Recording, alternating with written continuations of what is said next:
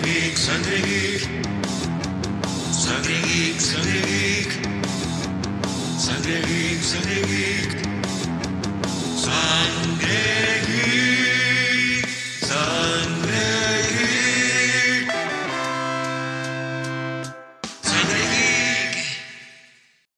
Buenas, sean bienvenidos a una nueva transfusión express de Sangre Geek, la que no sabían que necesitaban, pero que les resultará absolutamente irresistible.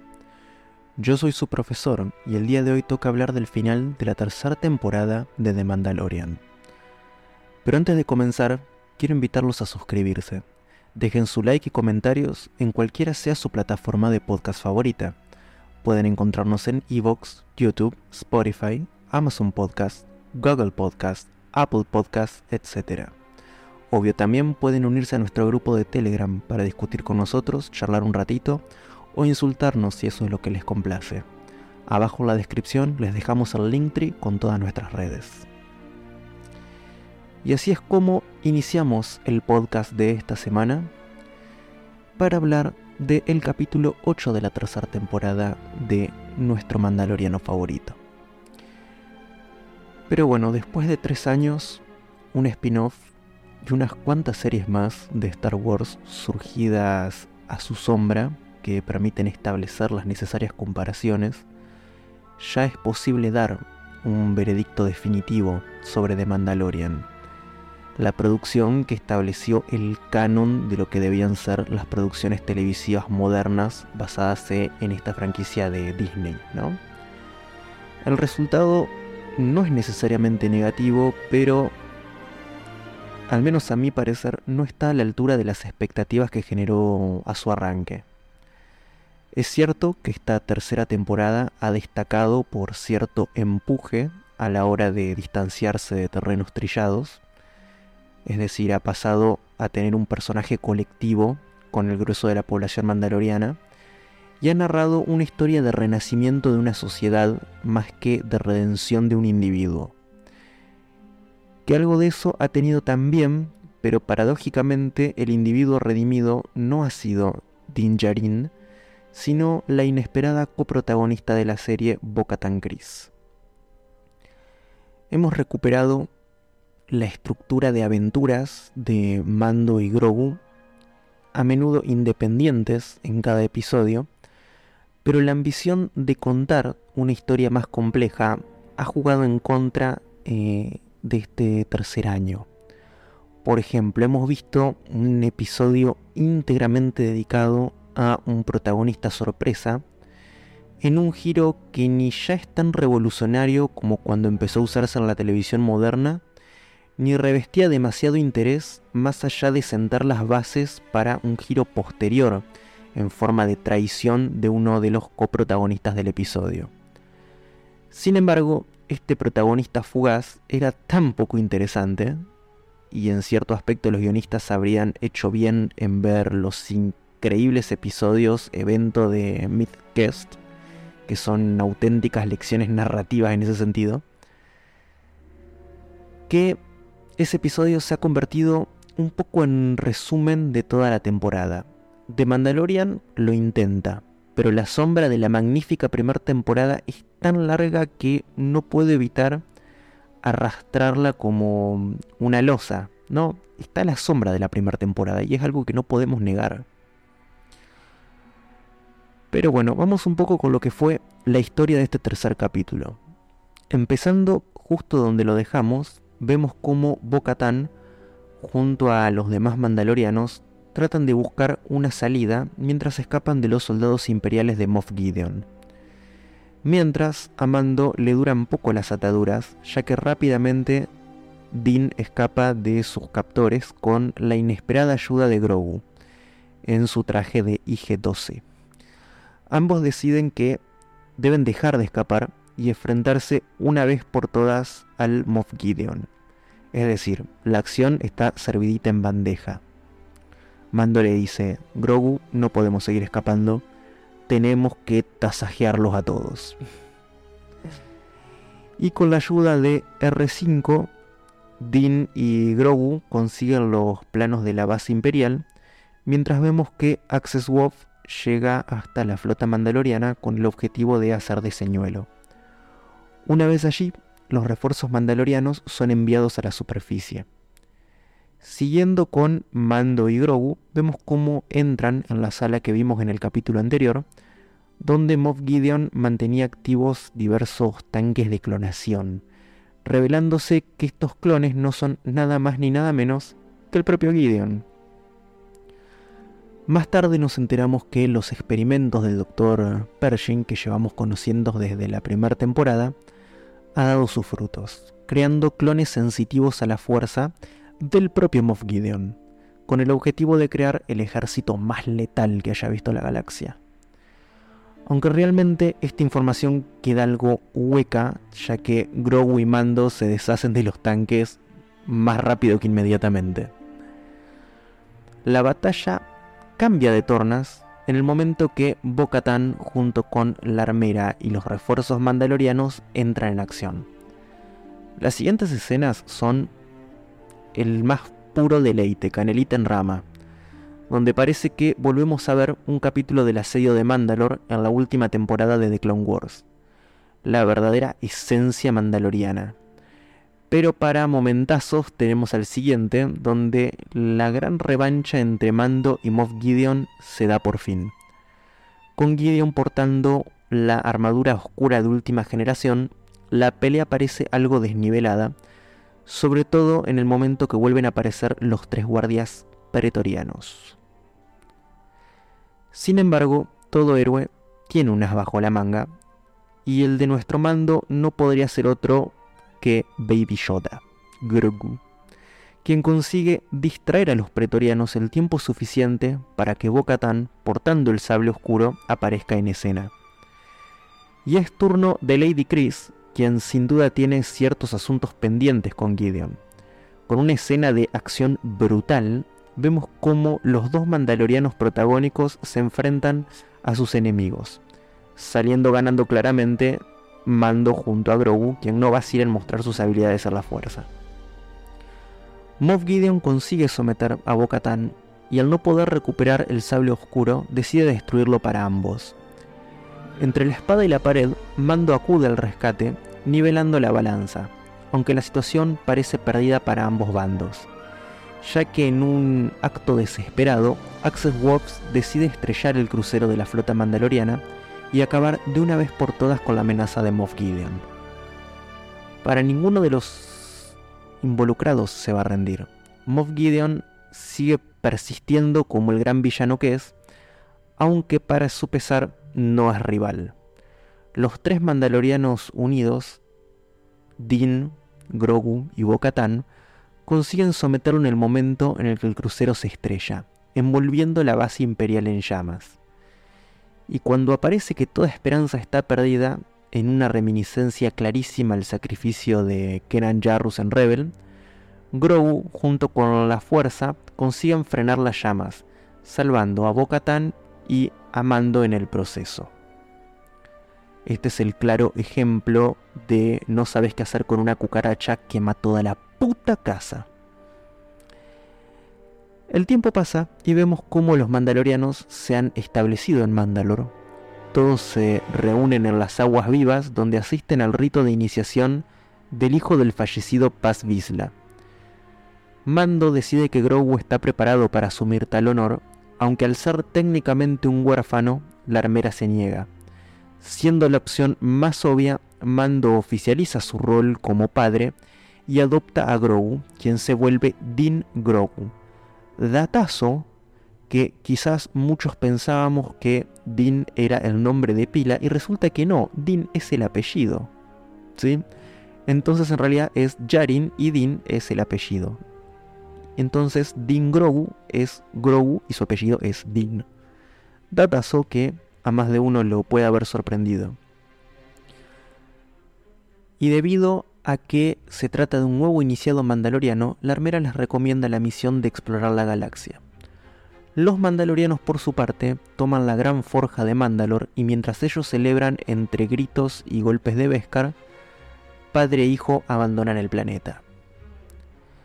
Volvemos entonces a Adelphi, donde Mando y Grogu le solicitan trabajo a Carson Tiva. Aún con una negativa inicial, nadie es capaz de rechazar la ayuda de un mandaloriano, dejándonos a Mando y Grogu al servicio de la nueva república, aunque no sin antes pedirles un último favor. El capítulo finaliza de vuelta en Nevarro, donde nos presentan al nuevo y rediseñado Marshal del planeta, IG-11, un regalo para Griff Carga de parte de Mando. Nos despedimos entonces de nuestro cazarrecompensa favorito junto con su peculiar hijo adoptivo en una bonita parcela en las afueras de Nevarro y un cierre muy Disney. Dejando el terreno conocido y oficial, vamos a pasar a algunas teorías y anuncios que nos deparan para con esta serie. Como acabo de mencionar, tras adoptar oficialmente a Grogu como su hijo y convertirlo en un aprendiz mandaloriano, Mando tiene la tarea de llevarlo a aventuras por toda la galaxia. Para esto nuestro protagonista quiere ser una especie de contratista para la nueva república y ayudar en determinadas misiones al capitán Tiva para ayudar a proteger el borde exterior y cazar restos imperiales. Esto no solo nos pone en tema de lo que podríamos ver en la temporada que sigue, porque si no se dieron cuenta hay temporada 4, sino que también podría establecer una reunión con Ahsoka y su equipo para enfrentarse al gran almirante Thrawn.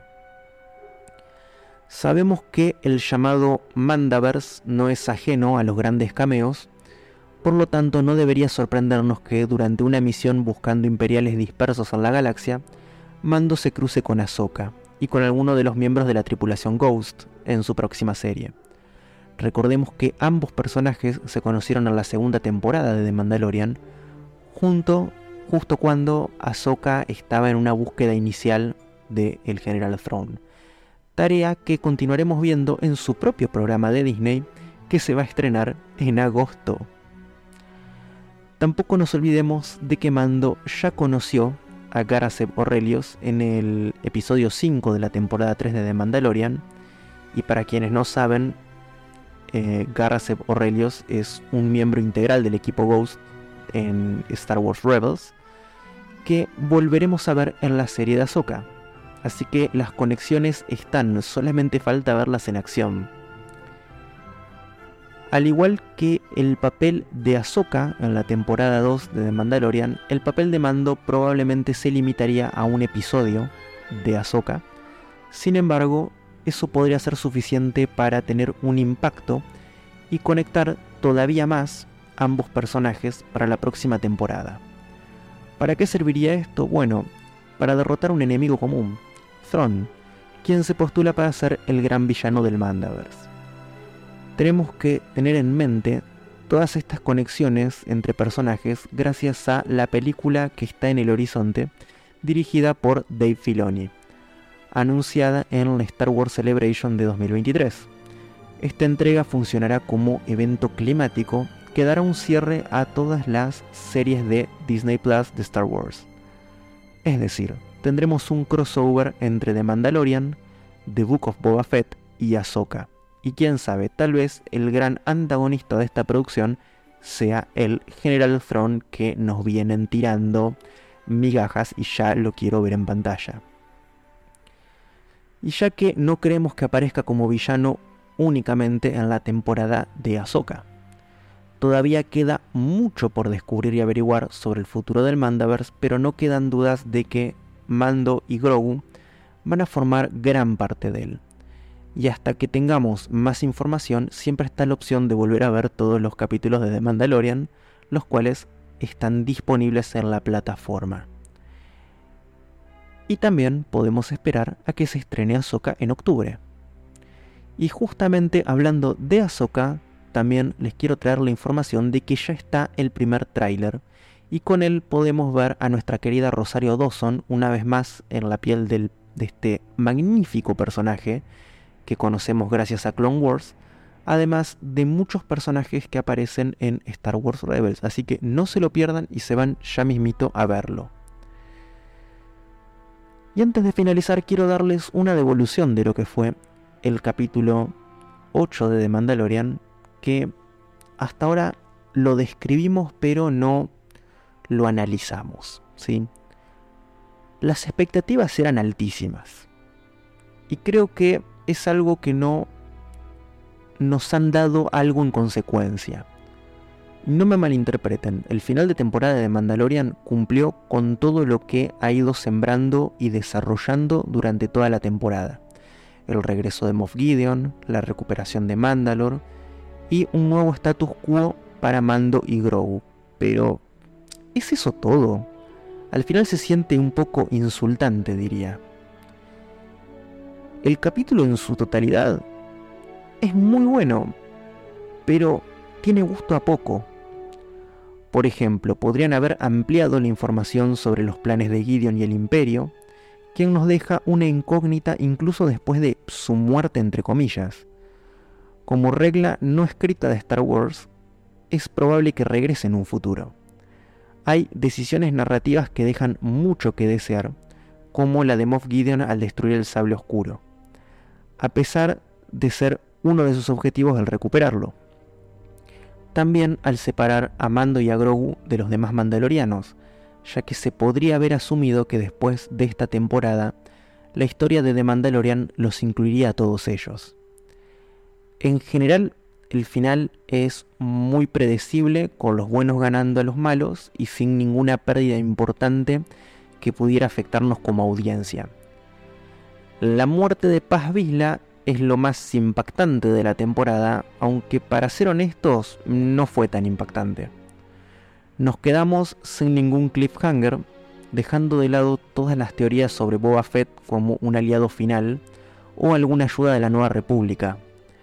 Además, el mitosaurio no tuvo nada de protagonismo, solamente va a estar ahí mojándose las patas un rato más lo que hace que el final de temporada quede muy por debajo del final de la segunda temporada. Es importante destacar también que tampoco hay una escena post créditos.